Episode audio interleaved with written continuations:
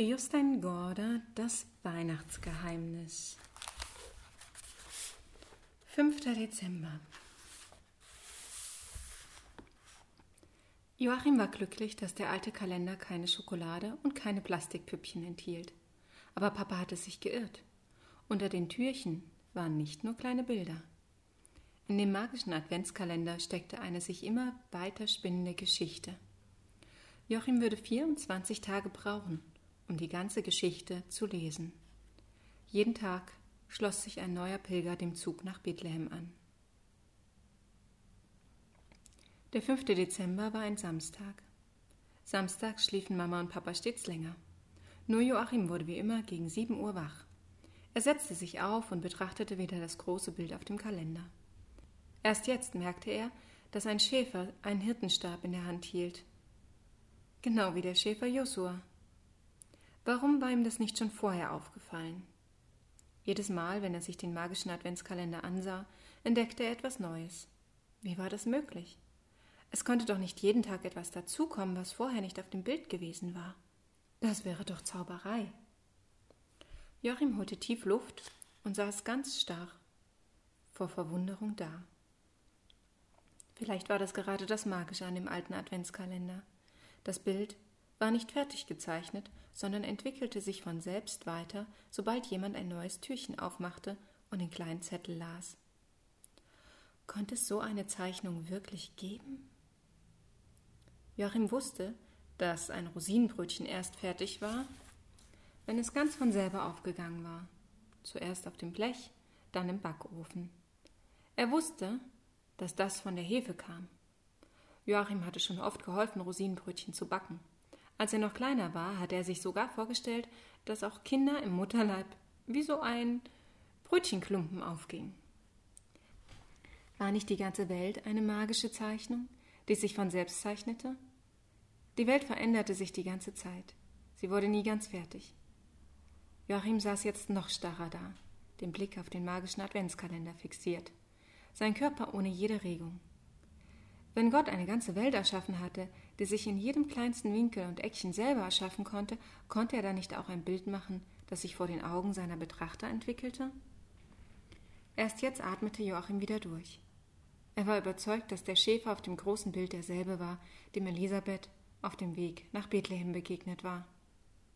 Die Frage war nur, ob er schon einen Hirtenstab in der Hand gehabt hatte, als Joachim den Kalender im Buchladen entdeckte.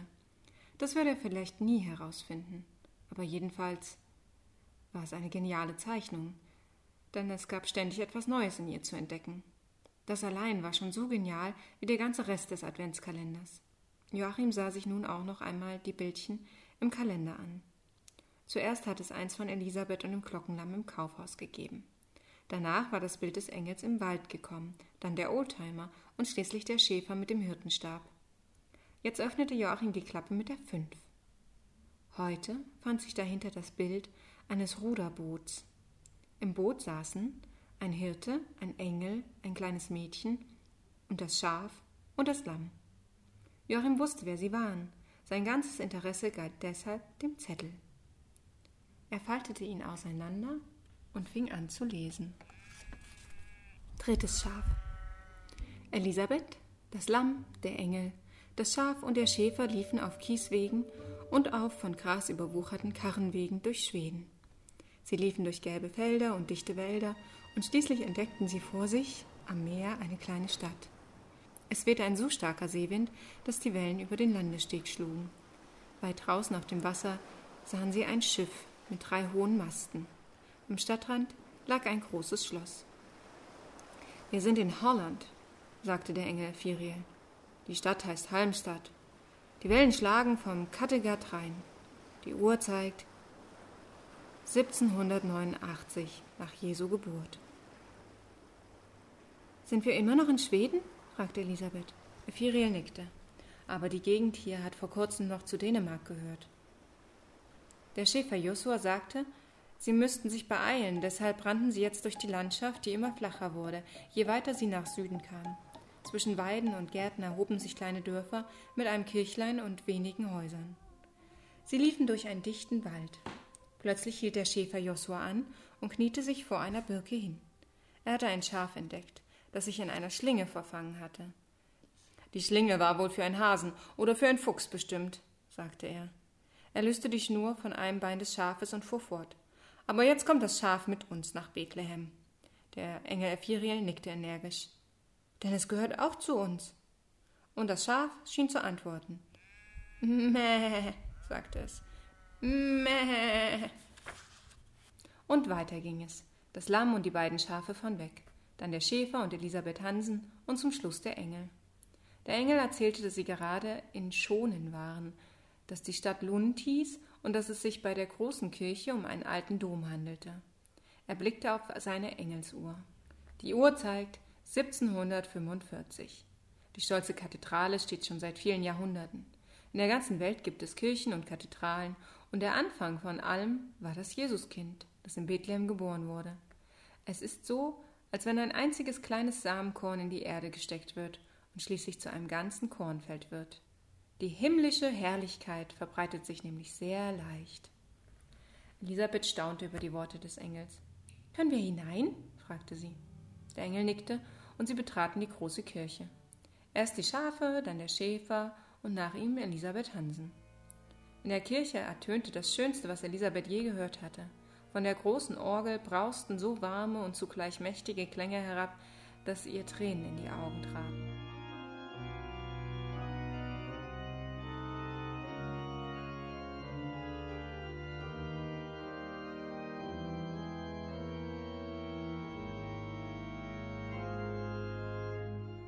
Der Engel es sah, sagte er, ja, wein nur.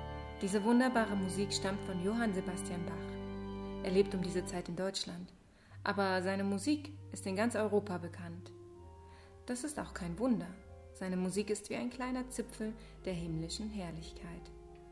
Das Einzige, was die Musik störte, waren zwei Schafe, die blökten, und ein Lamm, das herumsprang. Sein Glöckchen wimmelte wie verrückt. Ein schwarz gekleideter Mann kam durch den Chor. Das war der Pastor. Raus mit euch, sagte er mürrisch.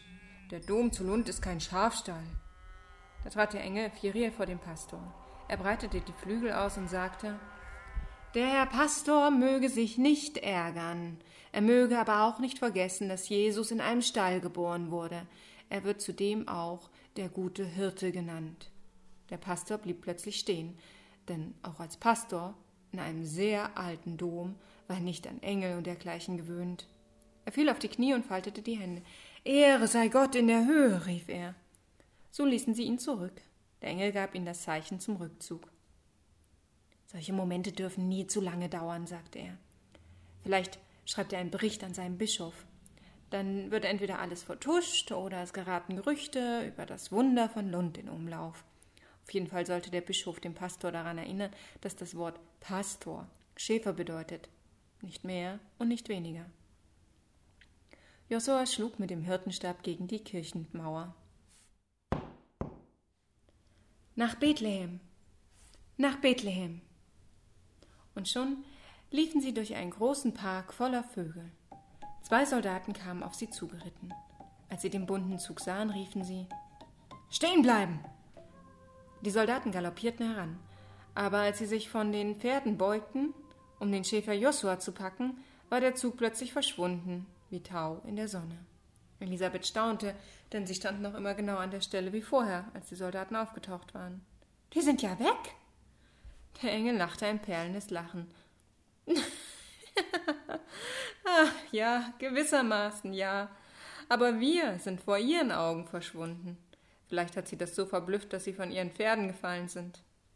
Elisabeth staunte noch immer und Ephiriel musste ihr noch einmal erklären, wie sie reisten. Wir reisen in zwei verschiedene Richtungen auf einmal. Einerseits auf der Landkarte südwärts nach Bethlehem und Judäa, die andere Richtung führt uns durch die Geschichte in die Stadt Davids zur Zeit der Geburt Jesu. Das ist eine sehr ungewöhnliche Art des Reisens.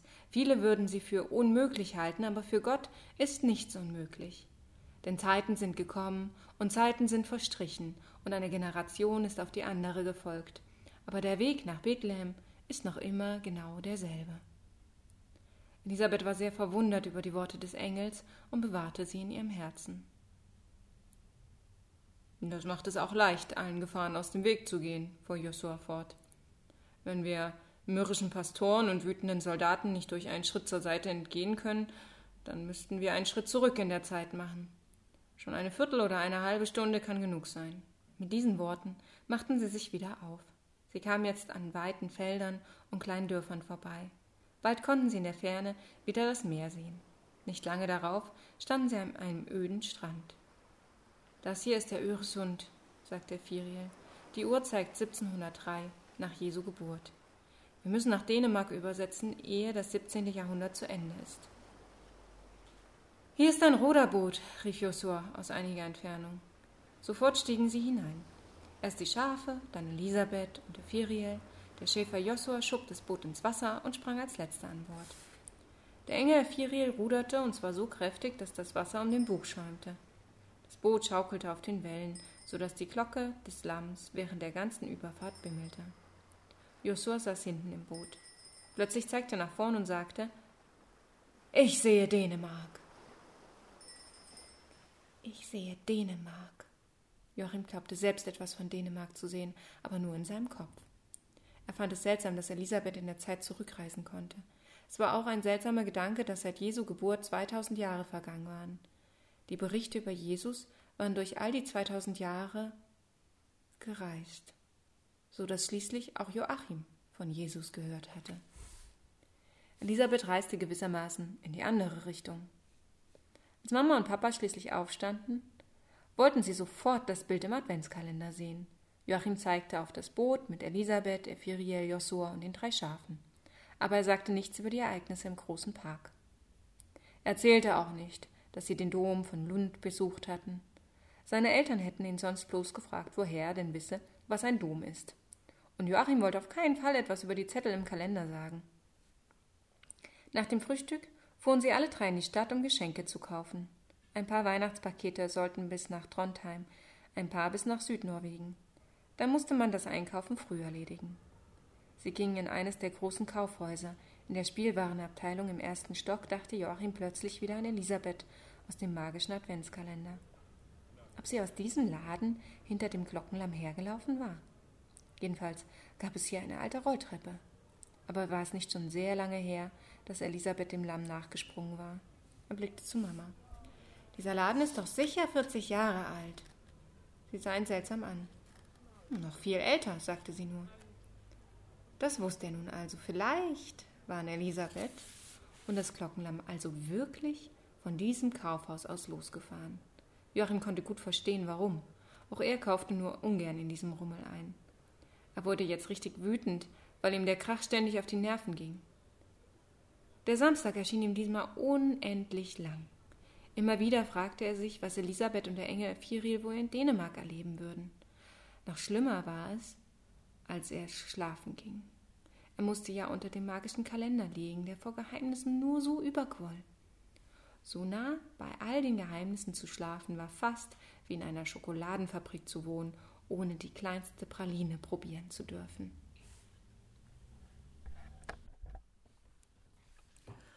Hui, was für eine Zeitreise.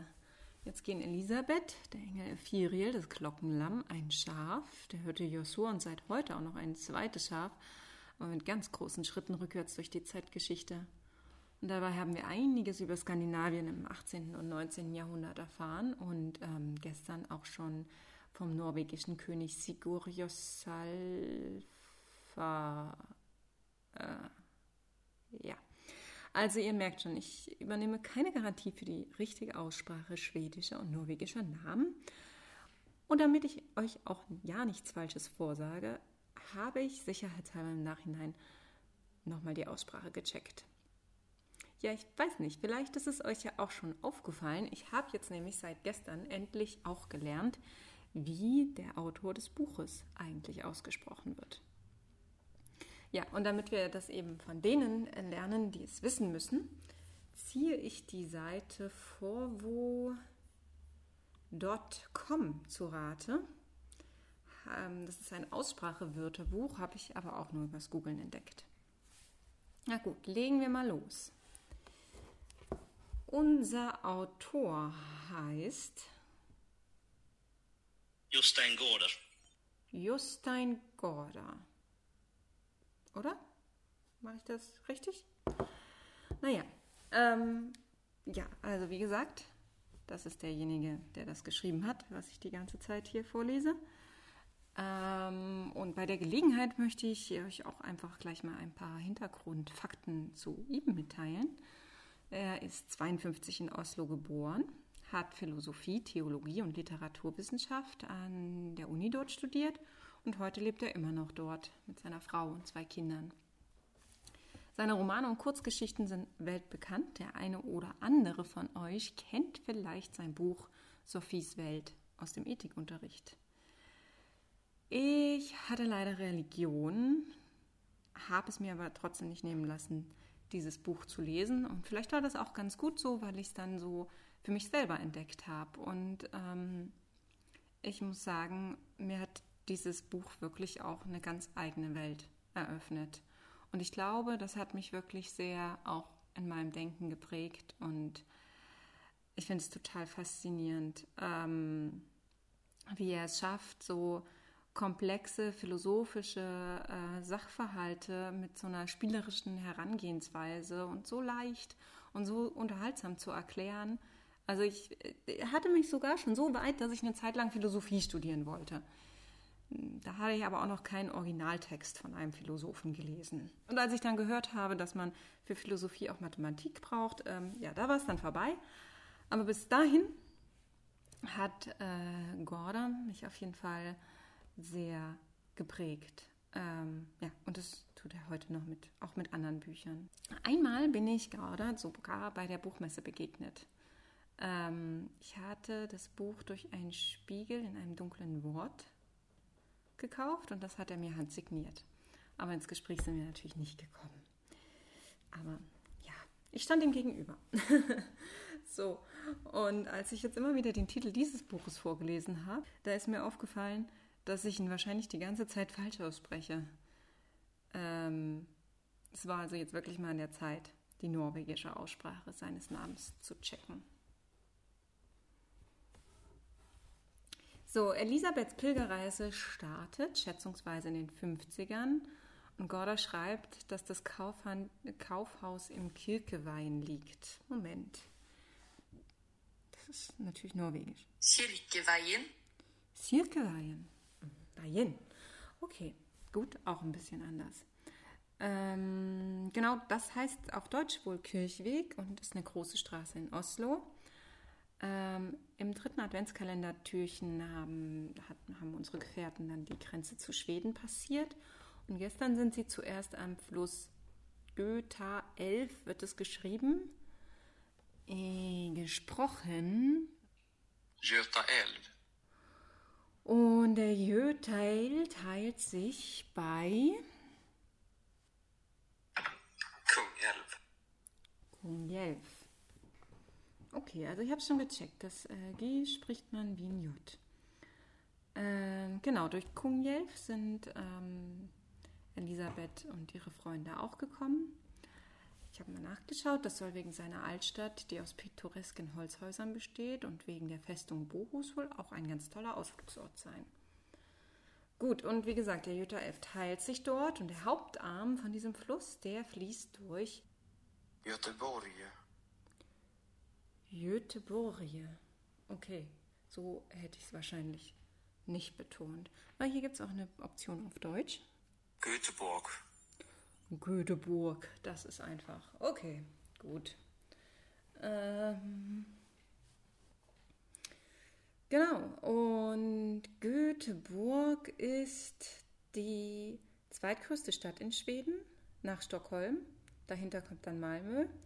Und wenn wir uns so vorstellen, ähm, wie Dänemark ähm, sozusagen mit seinem nördlichen Zipfel über die Nordsee zeigt, äh, dann da auf der anderen Seite der Nordsee an der Westküste Schwedens, da liegt Göteborg. Ähm, Göteborg soll eine sehr entspannte Hafenstadt sein, mit Pracht, einer Prachtstraße, vielen Parks und Gärten, Vergnügungspark und dem Stadtteil Haga. Dieser Stadtteil hat ganz viele süße Cafés und Vintage-Läden, die zum Schlendern einladen. Ich war auch nicht, noch nicht dort, aber ich habe gerade mal so ein bisschen rumgeguckt. Ähm, ich weiß nicht, wer sich irgendwann mal diese Mühe gemacht hat, aber es ist total genial. Auf Wikipedia habe ich die Reiseroute gefunden von unserer ähm, Weihnachtsgeheimnis-Reisegruppe. Die verlinke ich euch auch mal mit in den Episodenbeschreibungen. Und ja, wenn ihr mal irgendwie einen Überblick braucht, wo wir gerade langlaufen und auch in, zu welcher Zeit, dann klickt da gerne mal drauf. So, und bevor wir Schweden verlassen und äh, jetzt im nächsten Kapitel nach Dänemark übersetzen, möchte ich euch unbedingt noch ein schwedisches Schlaflied vorspielen. Swedish Lullaby von Sitzel Storm. Auch das verlinke ich euch.